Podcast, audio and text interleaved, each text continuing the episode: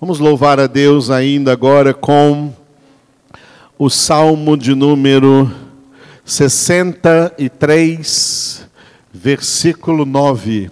Versículo 9, hoje é o dia de louvarmos a Deus com o versículo 9, penúltimo versículo do Salmo 63, amanhã o versículo 10, e terminaremos esse salmo na quarta-feira com o versículo de número 11. Então, Salmo 63, versículo 10. Desculpe, versículo 9, amanhã o 10, hoje o 9. O título diga Ameaças Vãs. Glória a Deus. As ameaças do diabo, dos demônios e dos seus secretários. Os secretários do diabo são os ímpios. Os ímpios são inimigos de Deus, inimigos da palavra de Deus e, portanto, também inimigos dos filhos de Deus. São ameaças vãs, porque o nosso Deus é mais forte, porque o nosso Deus é mais poderoso. Maior é o que habita em nós do que o que habita no mundo. O versículo fala dessas ameaças. Antes de vermos, vamos ver uma referência no Salmo 34, versículo 21 onde Davi escreveu que o infortúnio matará o ímpio e os que odeiam o justo serão condenados. Repita.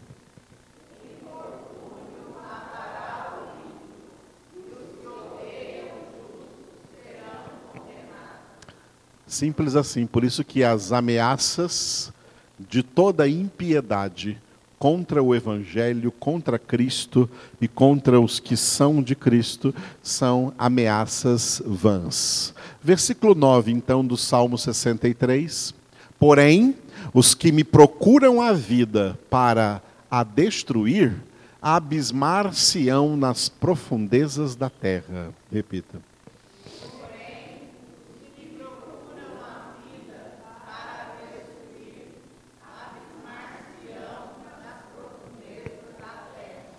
Glória a Deus.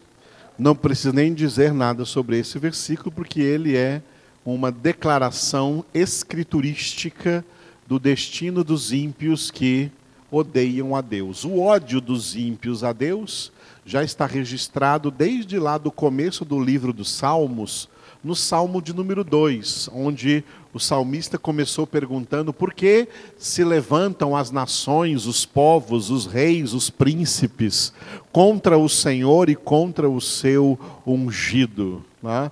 O mundo é contra Deus, o mundo é inimigo de Deus e não tenha ilusões. Cada pessoa que não é convertida, ela está numa posição de inimizade contra Deus, ela é inimiga de Deus. Paulo fala de nós quando não éramos crentes, quando ainda éramos inimigos. Romanos capítulo 5, Paulo fala sobre isso. Quando ainda éramos inimigos é quando não éramos convertidos, mas agora em Cristo Jesus passamos a ser amigos de Deus. Só que tem uma coisa, Jesus disse: Vós sois meus amigos. Lembram desse versículo? Vós sois meus amigos se fazeis o que eu vos mando. Aleluia. Glória a Deus. Esse versículo, então, não tem parte A e B, uma declaração única. Então, eu estou colocando uma última referência a ele no Novo Testamento, em Gálatas 6, 7. Não vos enganeis, de Deus não se zomba, pois aquilo que o homem semear, isso também ceifará. Repita.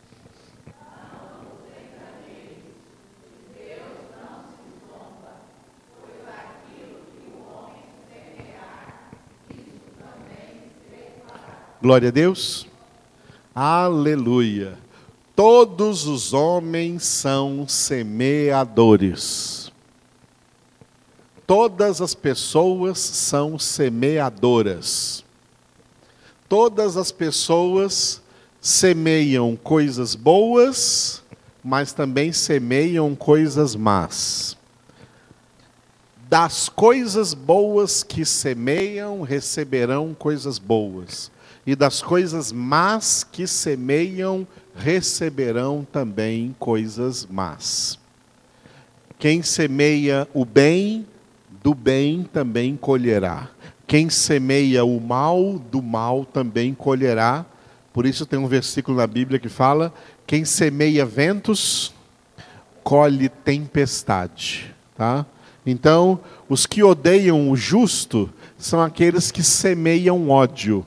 Tem gente por aí semeando ódio contra Cristo, semeando ódio contra a palavra, semeando ódio contra quem prega a palavra, contra quem ensina a palavra de Deus corretamente. Tem gente por aí semeando ódio. Eles vão colher o que estão semeando. Tá? A lei da semeadura é infalível.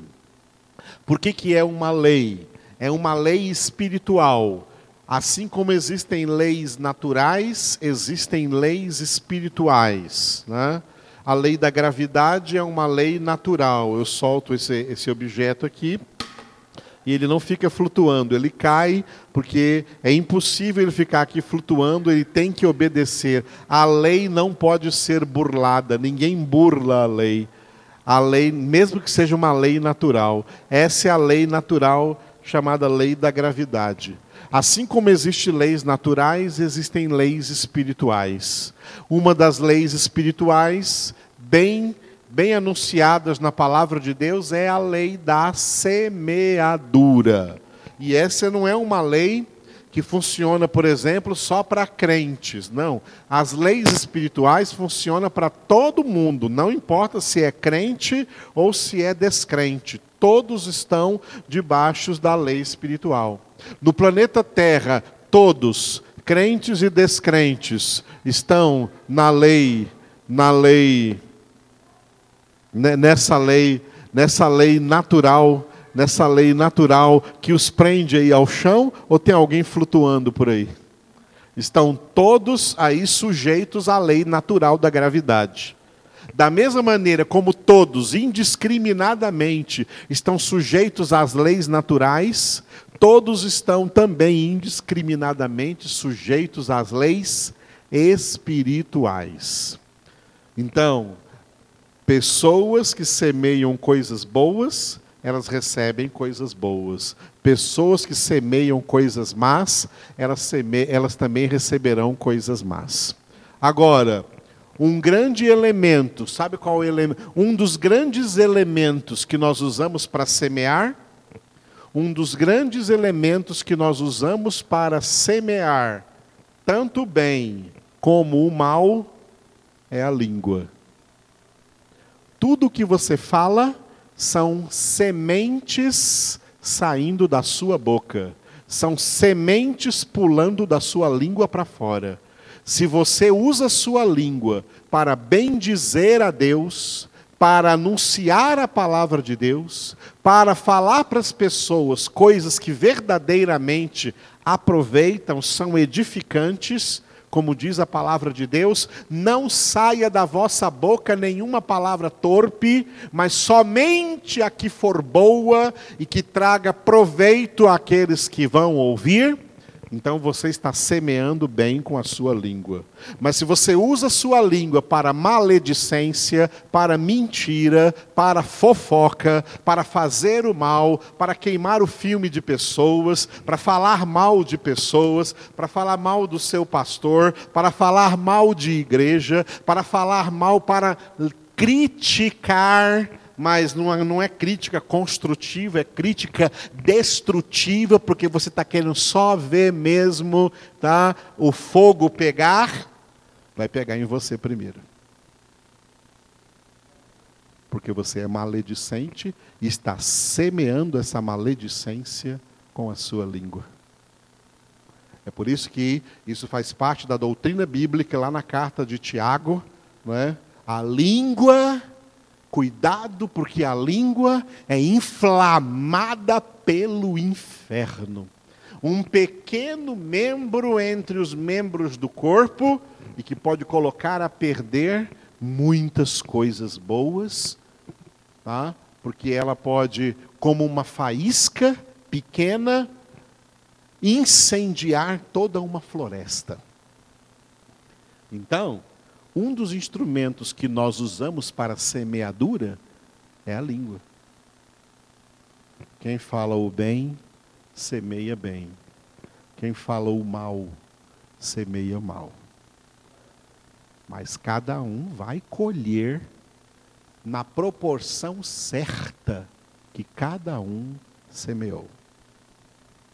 Por que nós estamos aqui? Porque aprendendo a palavra de Deus, orando para que o Espírito de Deus escreva essa palavra em nossos corações, em nossas mentes, enchendo os nossos corações com a palavra de Deus, quando abrirmos a boca, a boca vai falar do que está cheio o coração. Se estiver cheio da palavra de Deus, a sua semeadura vai ser ótima. A sua semeadura vai ser excelente. Aleluia. A língua é um instrumento de semear, mas não só a língua. Nós semeamos não só com palavras, nós semeamos também com os nossos gestos, semeamos com os nossos atos, semeamos com a nossa conduta, semeamos com o nosso comportamento, semeamos com tudo o que fazemos, de bom ou de mal. Filhos de Deus têm que aprender a ser bons semeadores. Porque semeadores todo mundo Todos são. Todo mundo é semeador e todo mundo vai colher o que plantou. Ninguém escapa disso. Amém, amados? Se ninguém escapa de colher aquilo que semeou, é melhor aprendermos a ser bons semeadores.